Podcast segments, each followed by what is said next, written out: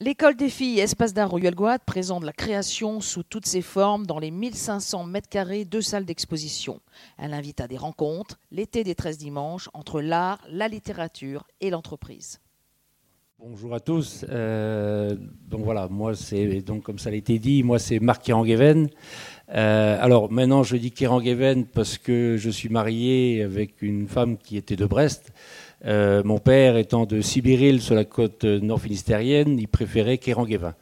Donc euh, voilà, moi je ne suis pas difficile, peu importe, mais voilà. Donc en général maintenant on m'appelle Kéranguéven, mais voilà. Jusqu'à... Euh, voilà, c'est bon. Donc je suis producteur de légumes de plein champ. je fais du chou-fleur, du chou-pomme, de l'échalote, de la salade, du potimarron des céréales. Je suis installé avec ma femme et donc euh, nous avons trois salariés. Je suis installé donc sur la commune de Lanilis. Je fais partie de la coopérative CICAD Saint-Paul-de-Léon, donc je reviendrai un peu plus en détail tout à l'heure. Euh, et donc je suis, euh, dont je suis le président. Et donc je suis également président du Sérafel. Le Sérafel, je vous l'expliquerai aussi, c'est une association d'organisation de producteurs et, sous laquelle euh, on, retrouve la marque Prince de Bretagne.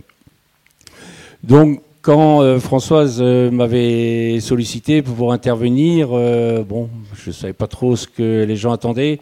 On m'a dit, il ben, faut expliquer un peu la SICA, les producteurs, d'où ils viennent et où ils veulent aller. Et donc, la SICA, voilà, a été créée en 1961. elle fait partie aujourd'hui d'une organisation légumière qui a été créé euh, avec, euh, bon, vous connaissez, tout le monde a entendu parler, par Alexis Gourvenec. Il n'était pas seul, hein, évidemment, il avait des, amis avec lui. Et Alexis, euh, voilà, c'est dans les années 50-60, avec des réflexions qui se déroulaient au niveau du CELIB. C'était un, comité d'études pour la promotion et le développement économique de la Bretagne. ont œuvré, enfin voilà, ont décidé de mettre des choses en place pour le désenclavement de la Bretagne. Voilà, l'idée de départ, elle était là. Le désenclavement de la Bretagne intervenait dans un premier temps, eh ben, il a fallu discuter avec les politiques, notamment parisiens, pour avoir tout simplement un réseau routier. Voilà, nous avons les voies express aujourd'hui. Il y avait la téléphonie, il a imposé, donc aujourd'hui nous avons le pôle de Lannion. Il y avait le port en eau profonde à Roscoff, voilà, qui était aussi euh, un des, éléments. La formation, parce qu'il n'imaginait pas une région prospère et, en développement sans avoir un minimum de formation sur place. Donc nous avons l'UBO à Brest. Et donc euh, le dernier élément et le cinquième élément sur lequel il se battait, qu'il voulait absolument que se mette en place, c'était le marché au cadran pour avoir la transparence sur les prix et euh, de donner la possibilité aux producteurs de se regrouper pour défendre leur prix euh, des légumes qu'ils produisaient. Alors la, création de la SICA s'est faite en 1961.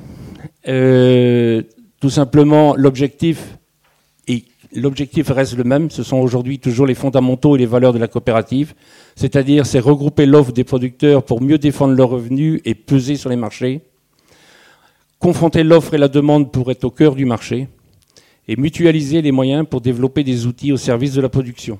Donc aujourd'hui, nous avons un réseau de recherche et développement une marque collective, comme je vous l'ai indiqué, euh, régionale, elle est parce qu'elle est bien régionale, c'est Prince de Bretagne, des outils logistiques, euh, des centres de formation et une usine de valorisation des coproduits. Parce que euh, aujourd'hui, eh ben, on a eu, on en reviendra peut-être, je vous expliquerai après, on a créé a, il y a quelques années une usine pour essayer de transformer nos légumes, mais aujourd'hui, on a mis en place une usine pour essayer de valoriser nos déchets. Voilà un peu dans les, dans les évolutions, alors, euh, pour juste tracer un peu d'histoire, euh, dans les années 50, euh, on est, sommes, la SICA est au cœur d'un développement territorial.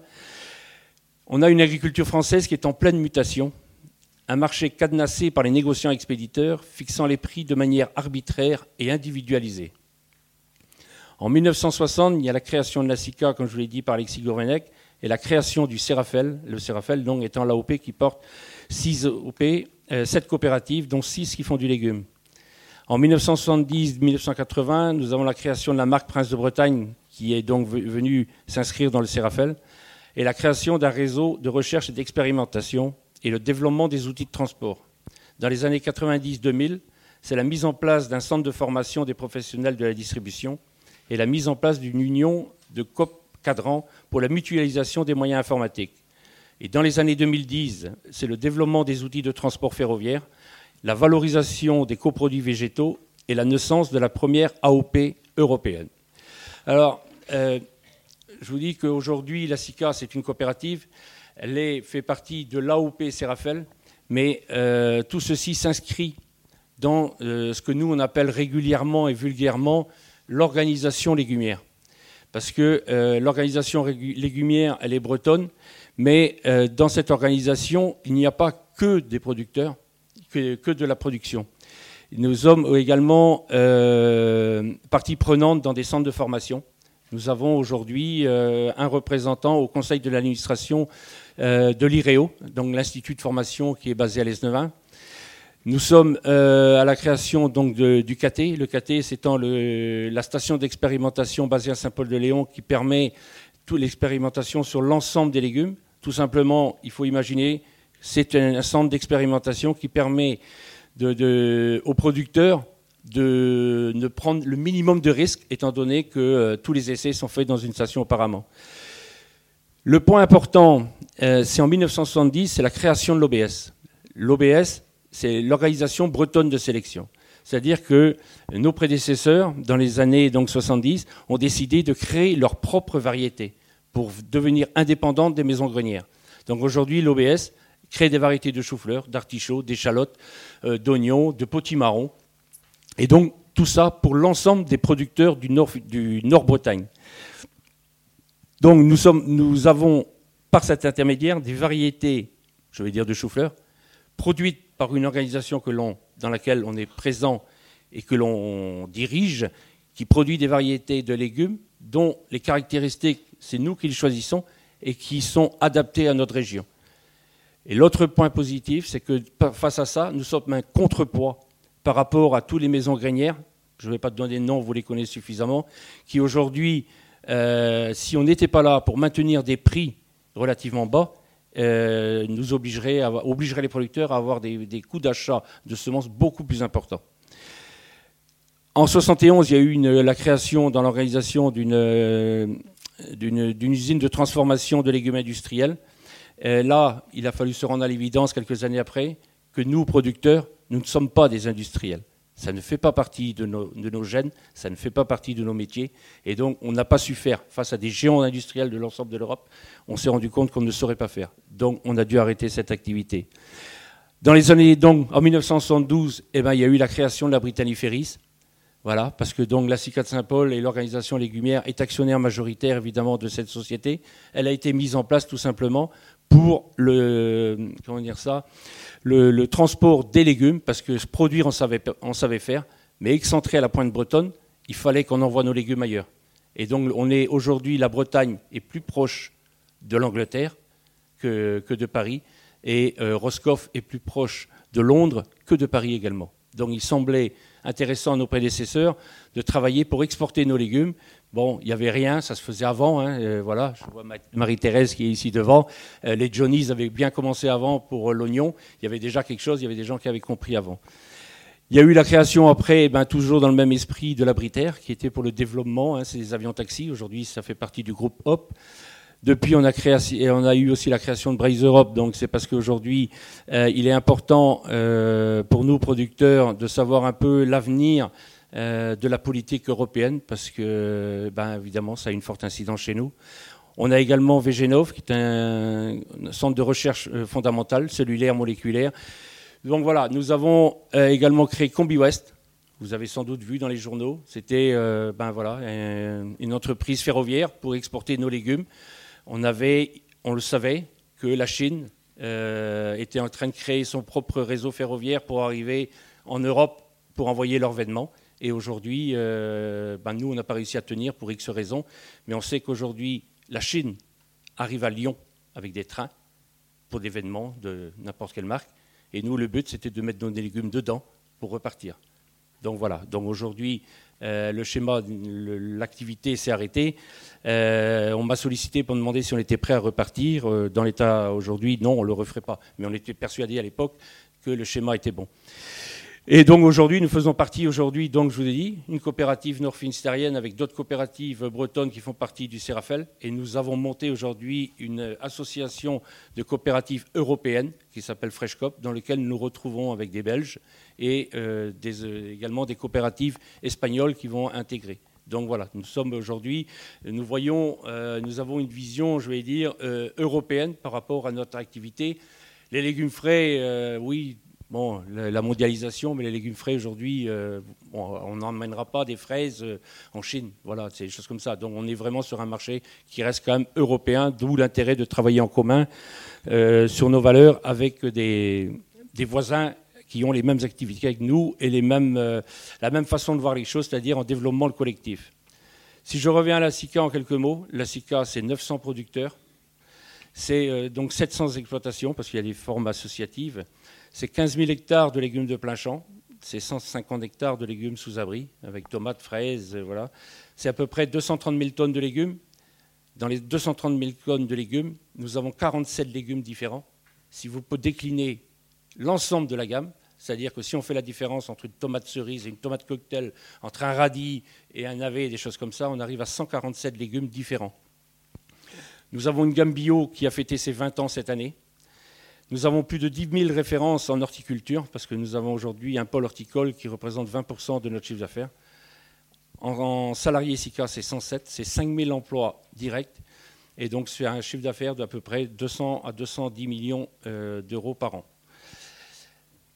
Aujourd'hui, le fonctionnement de notre organisation, de notre coopérative, le euh, producteur, il récolte euh, son produit, il, le matin, de préférence, sous la rosée pour la fraîcheur. Il le livre dans la station l'après-midi. Il est agréé, conditionné. Le lendemain matin, il est mis au cadran entre 7h et 10h à peu près, voilà, entre 7h30 et 10h. Et suite à ça, pour 10h, nous avons vendu l'intégralité, enfin dans le meilleur des cas au moins, ce qu'on espère, des volumes. Et euh, les négociants donc, viennent euh, à fret des transporteurs pour venir les chercher dans nos stations. Le, marché au cadran a été mis en place donc, en 61 à la création de la SICA. C'était euh, une des bases euh, dans les souhaits de Gourvenec. L'objectif du système, c'est de réduire les coûts de mise en marché et de faire coïncider les cours de l'offre à la demande afin de proposer des prix justes aux producteurs. C'est aller le plus vite possible entre la vente et ne pas reproposer le lendemain une offre qui n'aurait pas trouvé acquéreur la veille. C'est ainsi garantir la fraîcheur et donc la qualité des produits.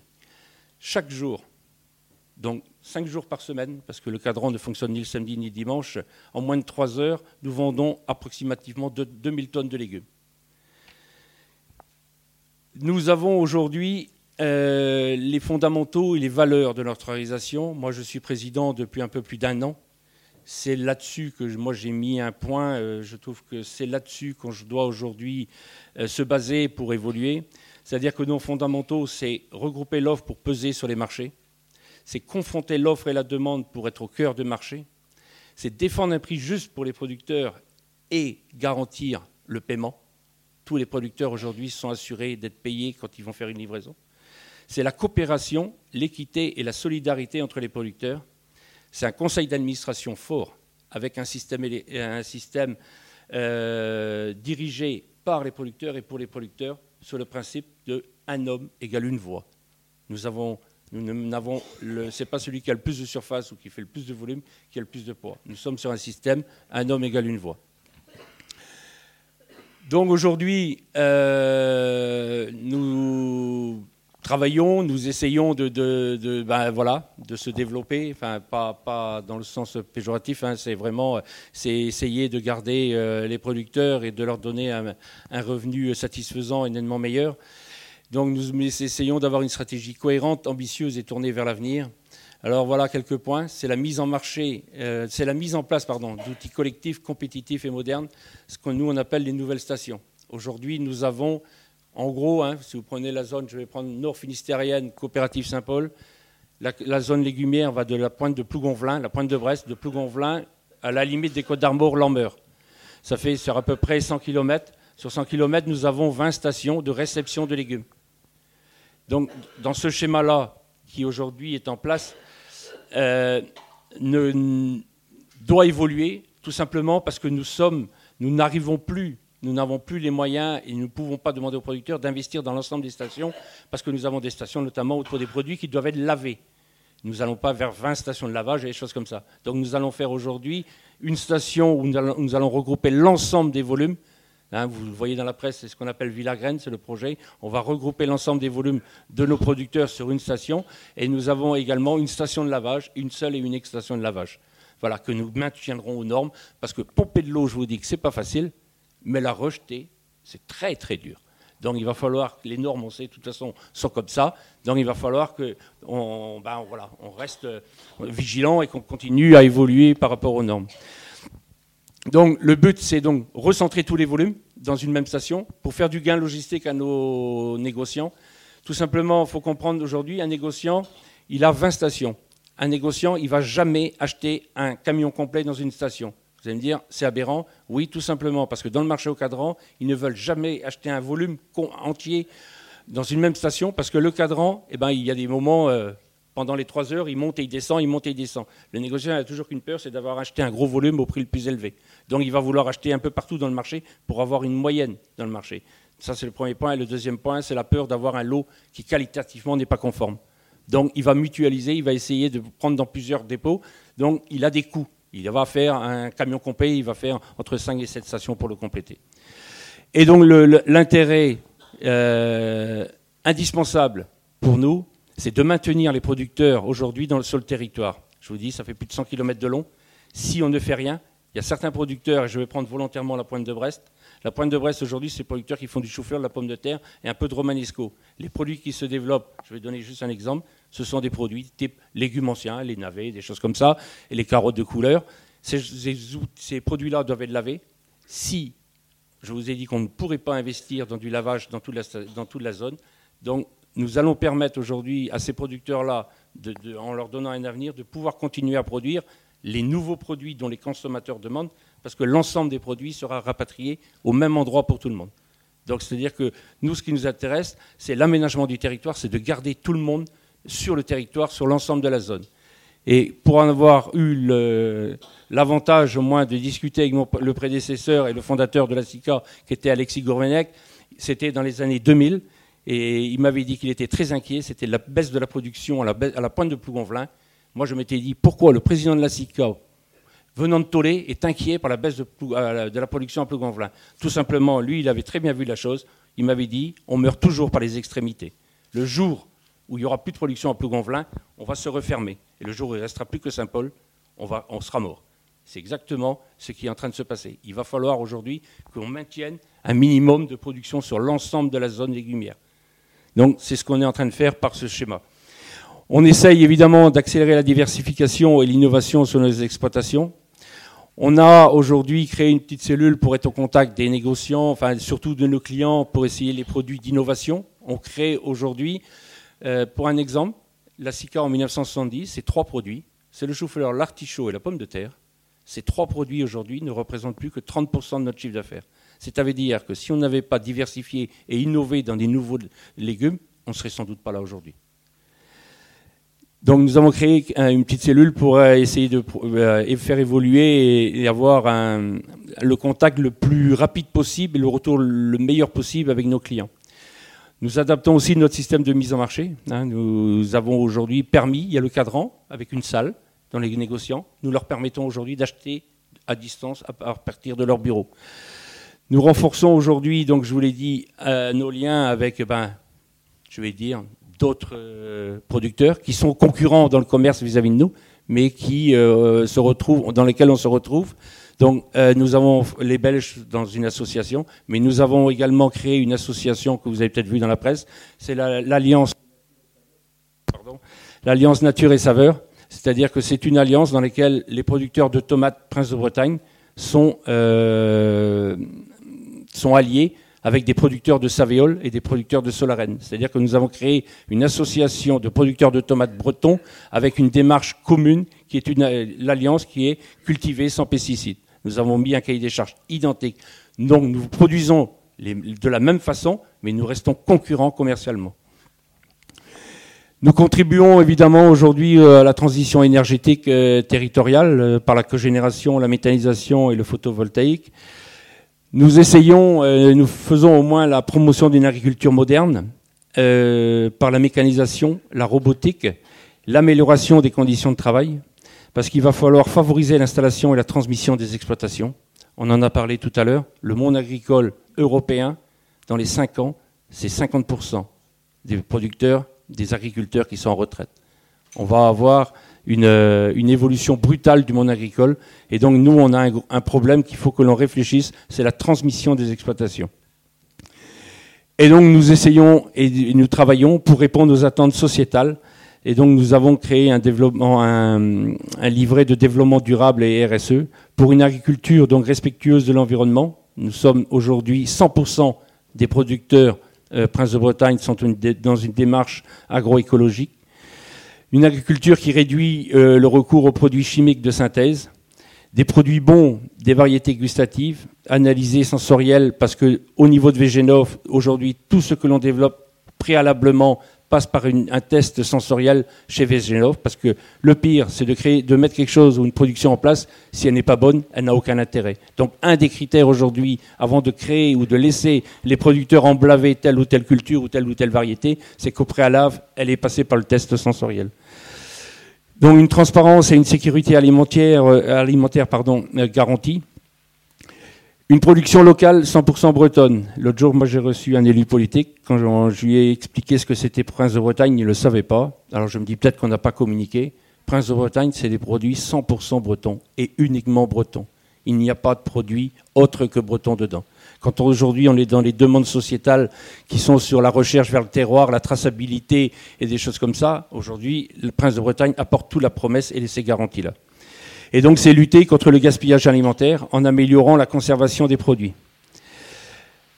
Nous avons donc, je vous ai dit, assuré notre indépendance hein, par euh, la création donc de l'OBS, la création de Végenov qui est spécialisé dans la biologie euh, cellulaire, le KT pour l'expérimentation de plein champ, Terre d'essai c'est la même chose que le KT mais c'est dans les Côtes d'Armor, et l'ISFEL. L'ISFEL, c'est-à-dire que euh, dans les années 80, Alexis, il s'est rendu compte qu'on savait produire, on savait vendre, mais que euh, dans les rayons, nos produits n'étaient sûrement jamais suffisamment valorisés.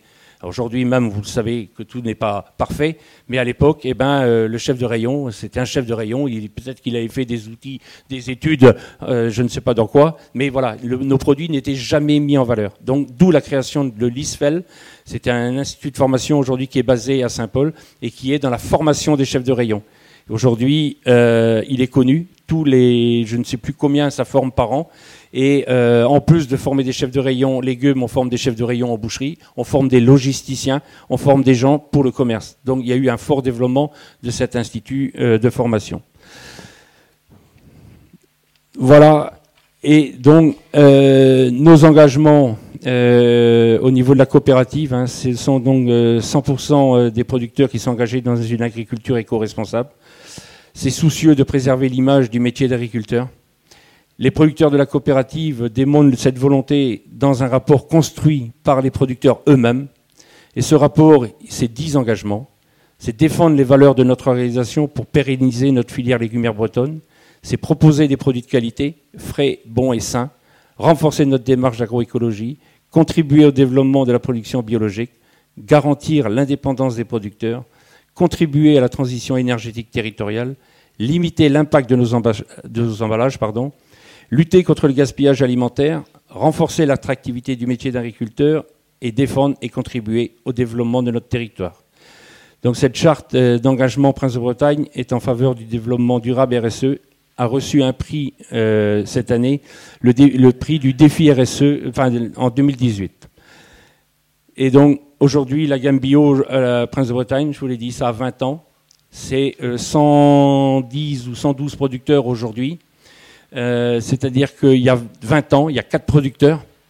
Évidemment, les demandes sociétales n'étaient pas là, qui ont cru, qui eux, pour eux, étaient persuadés que ben voilà, il y avait euh, une façon de cultiver en agriculture biologique qui devait pouvoir exister, et ils ont su développer pendant 20 ans. Aujourd'hui, évidemment, l'évolution est, énorme. Hein. On fait aujourd'hui 20 000 tonnes de légumes en, production biologique, et on a un potentiel de 37 000 tonnes d'ici deux ans. Voilà euh, pour ce qui est euh, de la coopérative. Voilà un peu ce que je peux vous dire. Maintenant. Peut-être qu'on peut rentrer. Je ne savais pas jusqu'où aller dans les détails ou voilà, s'il y a des questions. Ou, euh. moi, une...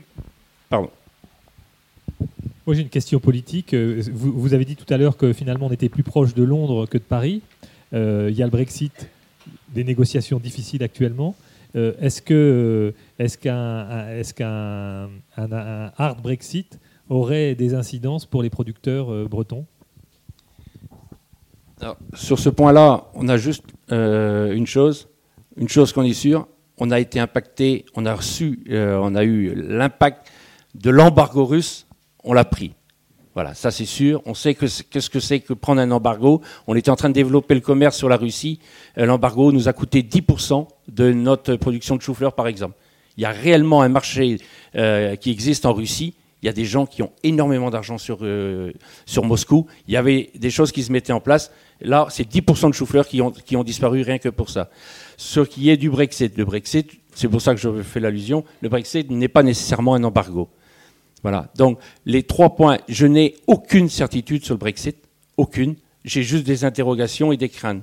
Elles sont de l'ordre de trois. C'est-à-dire que, moi, ce qui m'inquiète, c'est qu'aujourd'hui, c'est la dévaluation de la livre. Parce que y a Brexit hard, la livre a d'évoluer.